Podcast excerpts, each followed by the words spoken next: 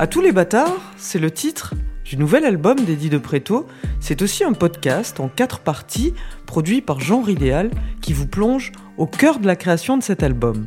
Après l'écriture, l'enregistrement, on retrouve Eddie de Préto un matin dans le 10e arrondissement de Paris.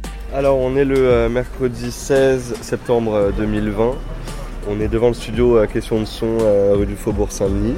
Il est 8h. Et puis on va voir comment se passe une journée de réalisation de, mon album.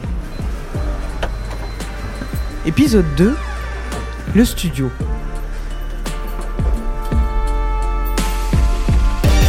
On a commencé le 11 août, donc ça fait un peu plus d'un mois et on a encore un mois.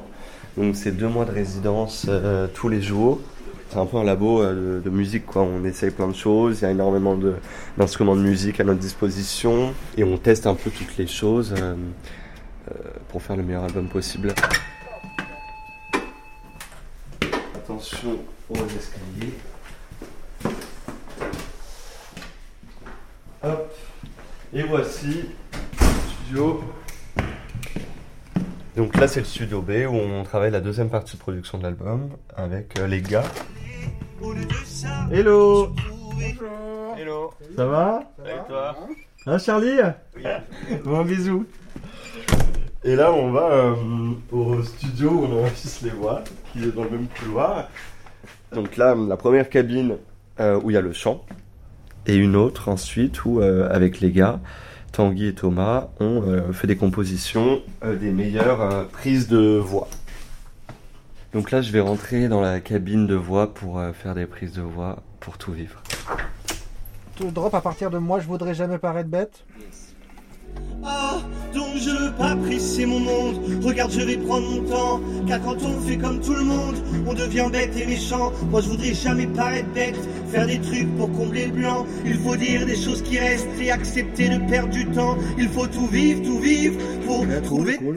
Donc moi je m'appelle Tanguy Destable, je réalise le disque, le nouvel album d'Eddie de Préto. je le co-réalise avec un, un, musicien qui s'appelle Charlie Trimbur, qui lui s'occupe plus de la partie euh, pour l'instant musical à l'étage du studio. Nous, on est en dessous et on s'occupe des prises de voix. Ok. Euh, on fait la dernière rustine, le A.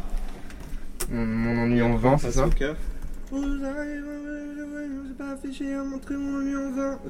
Alors, alors laisse-moi checker, ça va être par ici. Montrer mon ennui en vain. On va poil dessus. Montrer mon ennui en vain. Mais au début de cette partie-là Une bonne prise de voix, alors ça dépend vraiment du chanteur. Là, en l'occurrence, avec Eddie, une bonne prise de voix, c'est un bon équilibre dans son casque. C'est euh, une chanson qui est vraiment presque à l'étape finale de, la production. Euh, c'est qu'il retrouve ses repères qu'il avait sur sa démo et qu'il soit à l'aise avec son texte. Et souvent, c'est intéressant, c'est quand il a juste retouché un mot, retouché une phrase, qu'en fait il la, il la chante pas et qui s'approprie un peu le texte, qui change un petit truc et on se retrouve tout d'un coup avec une phrase qu'on n'avait pas et qui, qui change tout de la donne dans le, morceau. Les mots pour dire c'est pour tout ça que j'ai hiberné, pour tout ça que j'ai tout coupé, que je me suis pas affiché à montrer mon ennui en vain, pour tout ça que je me suis cassé le plus loin que je peux. Deux fois comme ça Yes. Merci. Tout vivre, il y a un truc de voix qu'on n'avait pas trop sur le premier album où là ça chante euh, sans s'égosiller mais ça va quand même loin. C'est un peu Eddie qui dit bah voilà où j'en suis, euh, vous attendez plein de choses de moi, bah voilà ce qui va arriver.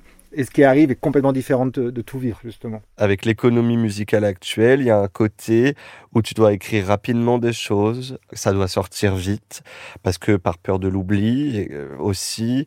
Et moi, j'ai pas du tout pris ce, cette direction-là. C'est que je me suis tu, je me suis arrêté, j'ai fermé ma gueule. Du coup, ça fait un peu retour aujourd'hui parce qu'on dirait que ça fait 10 ans dans l'époque, mais alors ça fait même pas 3 ans. T'as envie d'aller plus vite alors que faut vivre. Et c'est pour ça cette chanson, faut tout vivre. J'avais besoin de ce temps-là et j'avais besoin surtout de le dire. Sans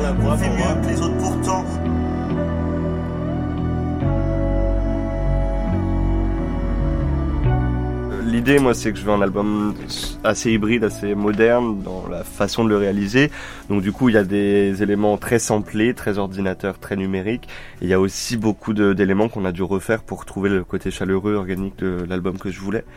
Ça, ça en fait partie. Tout vivre, c'est qu'on a essayé justement de mêler euh, des pistes beaucoup plus euh, numérisées, un peu euh, séquencées, où on entend que c'est quand même ça vient d'un ordinateur.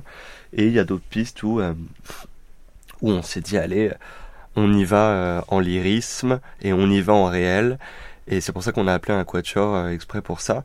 Et hum, je sais même pas si on va le rajouter véritablement au morceau parce que ça ramène énormément de lyrisme alors que mes voix sont suffisamment lyriques je trouve. Et je veux pas faire non plus pathos euh, même si j'adore Charles Aznavour mais les années 50 le côté euh, très grosse chanson française avec les gros sabots. Je trouve qu'en 2020 euh, un violon par exemple séquencé fait le taf. Et donc à voir comment ça va marcher et on va l'écouter maintenant. Ah, donc je veux pas presser mon monde. Regarde, je vais prendre mon temps. Car quand on fait comme tout le monde, on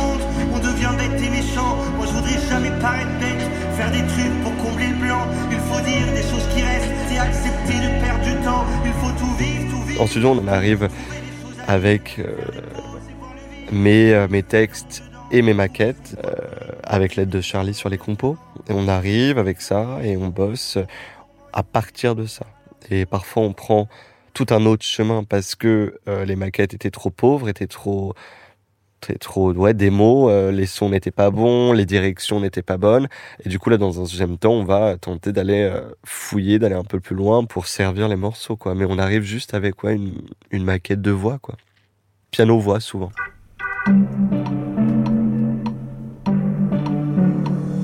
Nous restions toi et moi dans les mêmes afters. À défier tous les soirs notre propre mort. Tu paraissais toujours.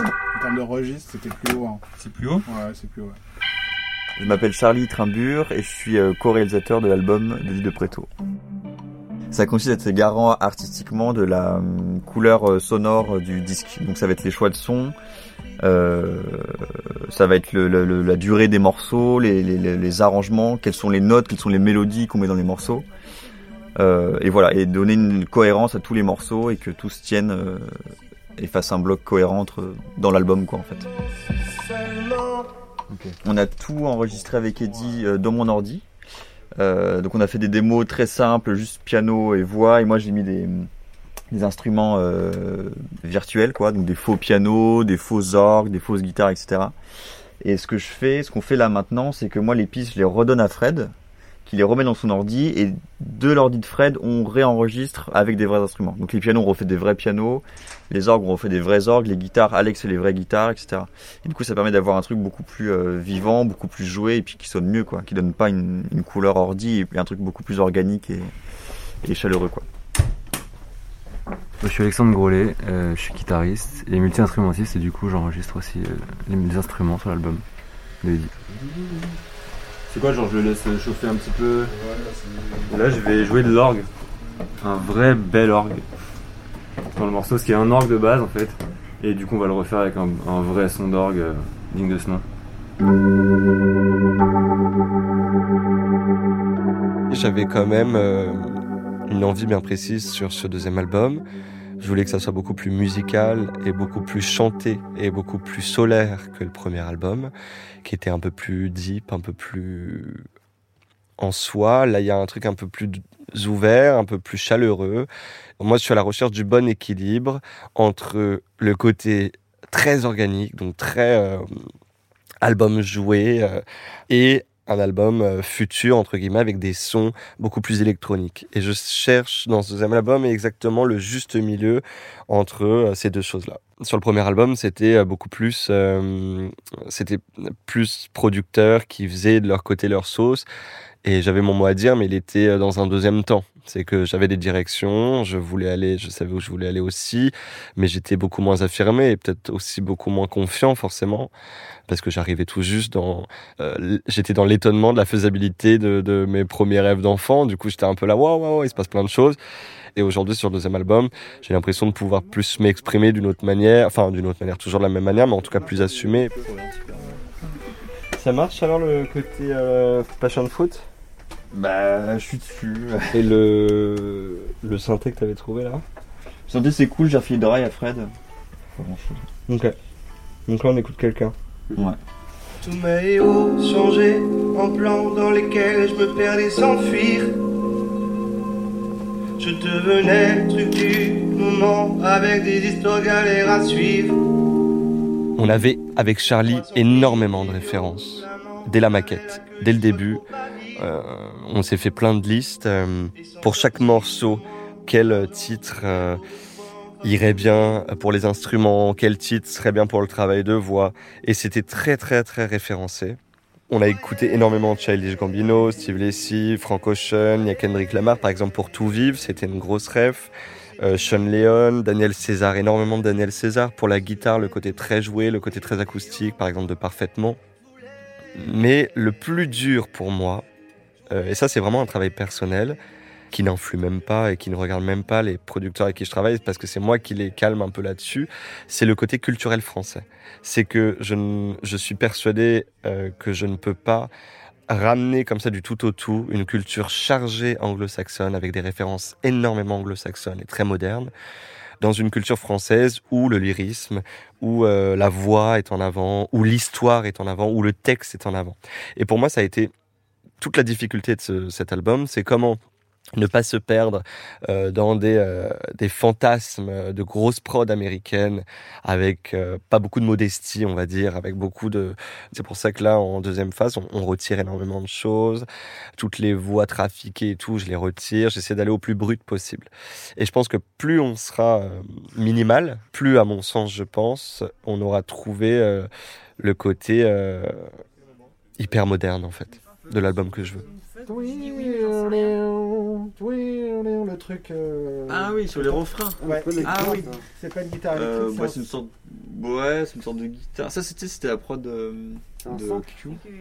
Eh ben- Pour une autre raison, du coup, je Ah oui, d'accord. Alors, Et si c'est ça, fois, moi, j'aime sorti. beaucoup, énormément ça. C'est la fin de la journée et euh, à chaque fin de journée, on écoute un peu euh, les avancées de ce qu'on a fait un peu chacun de notre côté. Donc, euh, il y a les voix en bas qu'on a fini avec Thomas et Tanguy. Et là, on remonte dans le studio principal. euh, euh, voir si euh, vo- voir si tout s'est bien passé et voir si et taper sur les doigts non et plus plus plus sérieusement juste écouter et voir un peu où on en est et et, euh, et ce qui manque et où est-ce qu'on veut aller préciser en fait les choses plus on avance plus on précise Je croyais,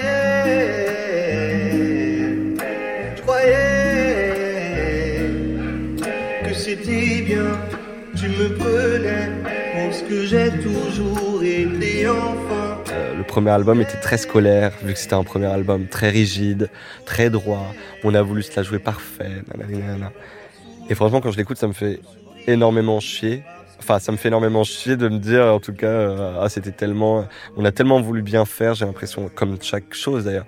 Mais donc, du coup, je, euh, dans le deuxième, dans la pause des voix, euh, je, vais un peu plus en décontracté. Parce que c'est un album aussi où je suis plus, je suis moins énervé, euh, moins devant. Il y a un truc aussi un peu plus, euh, ok, je peux dire les choses de manière moins dans tous les sens, quoi. Voilà, c'est ça. Et donc du coup, je vais un peu plus en dilettante, un peu où je me dis, il faut qu'on entende ça aussi, cette nonchalance. J'ai envie d'entendre ça, ce côté un peu, bah voilà, je vous raconte des petites histoires, et puis c'est mes histoires, et puis ça ne tient qu'à moi de les raconter, et elles seront comme ça. Je voulais un peu mettre ce truc un peu, cette insolence, voilà, c'est ça. Je te dis ça là, c'est mon histoire.